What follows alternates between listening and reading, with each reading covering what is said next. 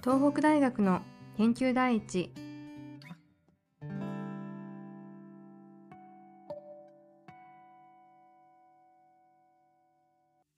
東北大学広報室の高橋よし子です。サイエンスライターの口町和歌です。この番組は研究や開発が急速に進む中最近ホットなあの話題について研究者はどう考えているのでしょうか学術が大好きな広報担当が研究第一を理念とする東北大学の研究者に広報活動キャラクターの健一とともに伺う番組です。最後には健一からの質問コーナーもありますので、ぜひ聞いてみてください。それでは早速、今回のテーマに参りましょう。実現したらノーベル賞。常温常圧超伝導。今回のテーマは超伝導です。超伝導とは大まかに言うとある温度で物質に流れる電流がとても流れやすくなり磁石の力を弾くようになる現象のことです。最近海外の研究機関で常温でも超伝導を起こすことができたという報告があったことで世界的に話題になっていました。もし本当に実現すればノーベル賞級の成果だとも言われていて各地で検証も行われました。常温での超伝導はなぜこれほど注目されたのでしょうか？超伝導を応用するとどんなことができるようになるのでしょうか？そこで今回は超伝導の専門家である金属材料研究所附属教授場超伝導材料研究センターの淡路聡先生にお話を伺います。淡路先生よろしくお願いします。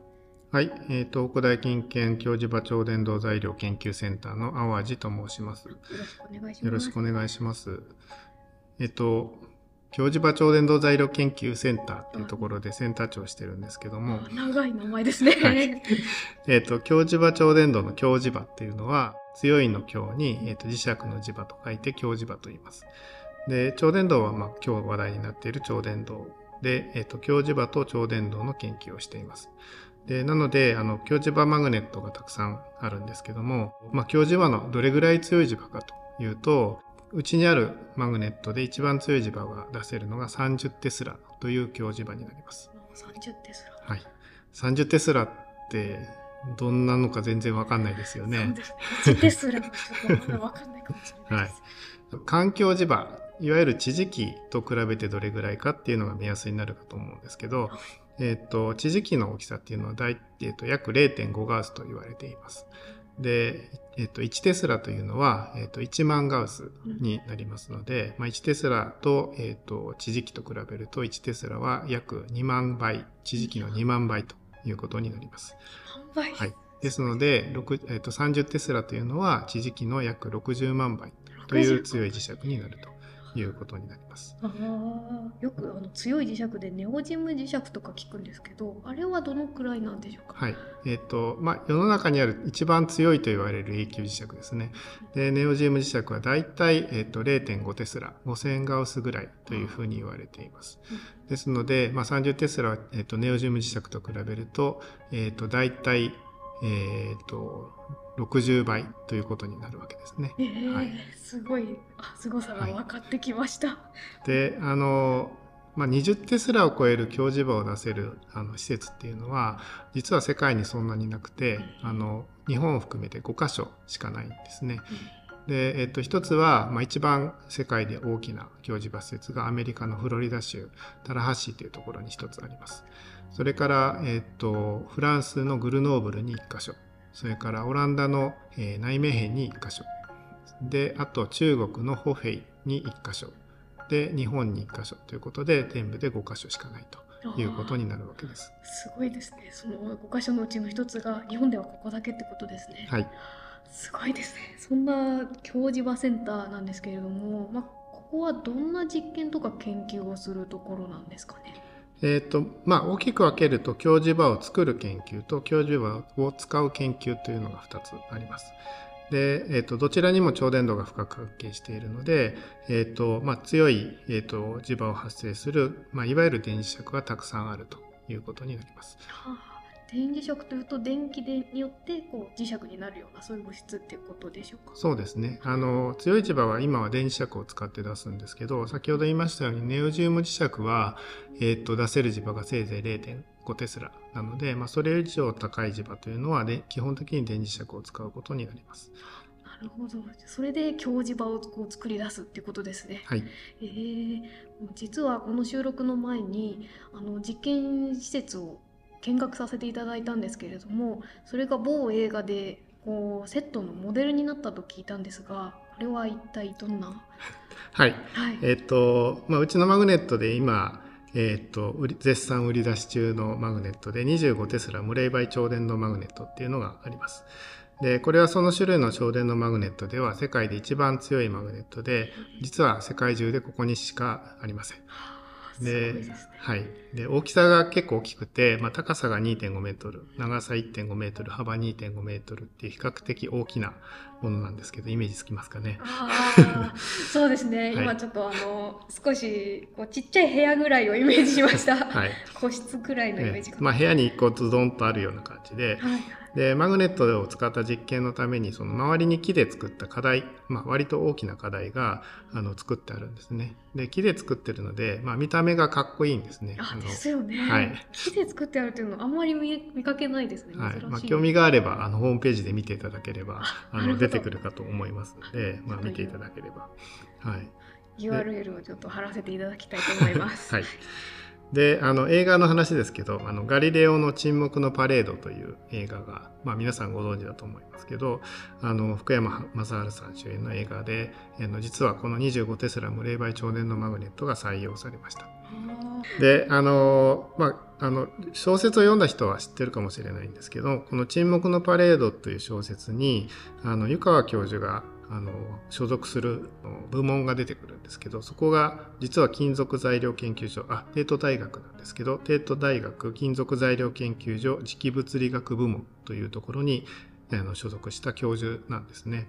で実は金属材料研究所ってじあのうちの研究所の名前そのものでそこには、まあ、うちには実際に磁気物理学部門っていうのがあります。でそういう関係で、えー、と映画の監督さんがあのうちに取材に来て、まあ、近県の京磁場センターの元前のセンター長の野尻先生という人が、まあ、監修をしてるんですけど、まあ、その関係で、えー、と監督さんがうちに見学に来てマグネットを見ていったと。でその時に、えー、とその25テスラ無冷媒超電のマグネットを監督さんが見て、えー、と随分気に入っていただいて、うんで、まあ、それをセットに使っていただいたといういきさつがあります。なるほど。そんなわけでモデルになっているわけですね。はい気になる方はぜひご覧になってください。淡路先生は超電導の分野でどのような研究をされているんでしょうか？はい、あの私の研究分野は一言で言うと超電導工学ということになります。で、えっと、具体的には教授場を使って、まあ、実用超電導材料実際に使える超電導材料ですね超電導で作った線ですねの研究とでその線を使って、まあ、先ほど言いました電磁石を作っていわゆる超電導マグネットの開発研究っていうのをやっています。であの超電導マグネットを作る時にもちろん超電導材料超電導線が必要なんですけど、まあ、その超電導線の特性を評価しないといけないので、まあ、マグネットを作ってそのマグネットを出した磁場の中で超電導線を評価してでもっといい超電導線を作ってでそのちょもっといい超電導線を作って次のまたよりより強い磁場を出せるマグネットを作ってっていう、まあ、そういうちょっとしたループみたいな研究が私のテーマ。ああなるほど。超電導で起こる電流を使ってまず超電導マグネットというものを作ると。で超電導マグネットによって起こる、えー磁場っていうものを、えー研究していくっていうそういった研究なんでしょうか？そうですねもうちょっと簡単にというか、はい。えー噛み砕いて言うと,、えーとまあ、いわゆる電磁石線を使ってくるくる巻いてコイルを作るでそこに電流を流すと、まあ、磁場が出る。多分これは小学校かこう中学校で習うと思うんですけど。あ。ででじゃあ強い磁場を出そうと思ったらどうすればいいかというと,、えーと電流をどんどん大きくしていけばいいわけですね。うん。でじゃあいくらでも大きくできるかというとそうではなくて、まあ普通は、えー、と使っている導線は電気抵抗があるので、えー、と電流をどんどん大きくしていくと,、えー、と発熱をしてでどんどん熱くなります。でもっと大きくすると最後は、えー、と溶けて壊れてしまうということになります。なので、えっと、それを超電導で作ると、えっと、電気抵抗がゼロになりますので、えっと、電流は基本的にはいくらでも流せる。うん。でそうすると大きな電流を流すことができるので大きな電あの電磁石ができる。強い磁場が出せるっていうことになるわけです。なるほど。よくわかりました。ありがとうございます、はい、で、まあ、そこで作った磁場は、えっと、今度はその磁場を使って、えっと、いろんな研究に使うわけですけどあの、まあ、超電導の研究はもちろんのこといろんな、えっと、物性研究にも使っているわけで例えばすごく温度が低い状態で物質に電流を流した時に、えっと、何が起きるかそれから、えっと、磁気的な性質がどういうふうになるかということをあの研究していて、まあ、それがあの京島マグネットの一つの使い方になっているということです。超電導という研究分野にも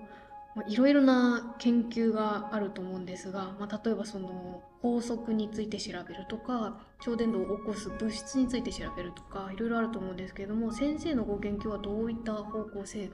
ご研究なんでしょうか？はい、あのおっしゃる通り超電導の研究って、まあ、基礎研究から応用研究まで幅広くあるので例えば基礎研究だとあのおっしゃるように超電導がどうして起こるのかどうしどうして高い温度で超電導になるのかっていうところからそれで、えっとその電気的なあるいは磁気的な性質を調べる。で応用サイドで言うとそれを使って超電導線をどうやって作るかでその超電導線の特性はどういうふうに振る舞うのかで、さらにはその超電導線を使って、まあ、マグネットを作る。で、その次にそのマグネットを使って、まあ、いろんな超電導応用機器を作るっていうような、まあ、基礎研究から幅広く応用研究に至るまであるわけです。私の方向性はどちらかというと、えっ、と、超電導、実際に使える超電導材料、それから超電導線から、えっ、と、超電導マグネットに至るところですね。なので、えっとまあ、普通の物理基礎研究をやっている人たちは超電導の、えっと、そのものの研究をしてるんだけど私の場合は超電導線実際にその線になった超電導体の、えっと、現象をあのちゃんと調べて理解するというところから始まって、まあ、そのベーそれをベースとして、えっと、超電のマグネットにした時にちゃんとできるかどうかっていうところまでをカバーしているというところです。わかりますかね。えー基礎のところというよりは応用にもっと近いというか、はい。まあ我々といいますか一般市民にとっては結構こう日常生活に近いところなのかなと思ったんですけど。そうですね。まあ、あの、どちらか、あの、簡単に言うと僕の立ち位置は、えーっと、超電導材料の基礎というところですね。ああ材料の基礎ってところで。そうです。あの、物理の人たちは、はいはい。えーっと、なるべく物事をシンプルにしたいので、あだから超電導材料を扱う場合は、なるべく綺麗な超電導材料を使いたい。綺麗なえーその方が超電導の純粋な特性に迫ることができるからなんですね。ですけど、まあ、僕らはどちらかというとそれを使いたいので使う状態になった超電導材料って実は汚いんですよ。すごく汚いんですね。だから物理の人たちはあの使いたくない。え。ー余計なものがたくさん入ってるから。えー。だけど僕らは使いたいので余計なものがたくさん入った状態でじゃあどうなるのかっていうのをちゃんと調べたいっていうのが僕のスタンスですね。なるほど、より現実というか、はい。に近いところ、はい。なるほど。面白いですねと思ってるんですけど。先生が思ってるならそういうことなんだと思います、はい。そうなんですね。なるほど。とすると応用研究の中でもその材料系というかその材料の性質とかを調べたりするところになるんでしょうか？そうですね。あの、先ほど言いましたように、強磁場を使って材料研究をするので、まあ、当然僕らは超電導線を磁場の中で使いたいので、えーっと、磁場をかけるとどういうふうに変化するか。で、超電導線でマグネットを作ると、あのーえっと、大きな電流、先ほどコイルのところで説明しましたように、えっと、大きな電流を出して強い磁場を作るということで、えっと、強い磁場の中で、逆に言うと強い磁場の中で、えっと、大きな電流を流すことになります。うんうんで、そうすると、ここを思い出していただければいいんですけど、はいフレミング左手の法則あ。法則が出てきてはい。大きな磁場の中で電流をたくさん流すと大きな力がかかるんですはい。ね。はい。でなので、まあ、それをまあ総称して電磁力あるいはローレンツ力と言いますけどなので、えっと、超電導線でコイルを作ると、えっと、超電導線にはすごく大きな力がかかるのでうんだから磁場とか温度とかの他に外からかかった電磁力に対してどういうふうに応答するかっていうのもあの私の研究テーマの一つになってます。あー実際に電流流した時のところを調べないといけないってことですよね。はいなるほど。あの応力っていうのはあの温度とか磁場とかと同じ、えー、とパラメーターの一つなのでまあ、実際に、えーとまあ、力がかかった時のその力の大きさっていうのは、えー、と定量的に決められないので。なので、えー、と単位面積あたりにかかる力を応力と呼んでなので、えー、とそれで定量性を持たしてる。で力がかかると当然